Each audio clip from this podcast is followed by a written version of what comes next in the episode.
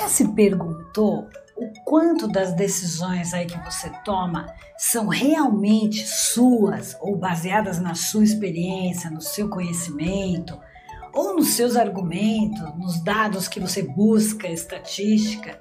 O quanto das suas decisões são manipuladas? Será que você não está sendo levado aí pelo povo das redes sociais? Eu fico pensando, será que eu não estou vendo só por um ângulo? Será que eu não estou restringindo a minha visão de mundo? Então é muito importante você que é jovem né, tomar muito cuidado, porque até os seus 21, 25 anos eles estão manipulando o seu cérebro que está em formação. E é por isso que eles adoram vocês jovens, né? Porque vocês viram macaquinhos de auditório. O que eles falarem para vocês, vocês não questionam.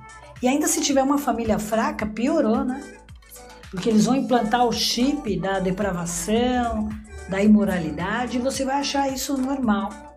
Né? E aí vai defender coisas idiotas e nem sabe o que está falando. E um belo dia vai se arrepender.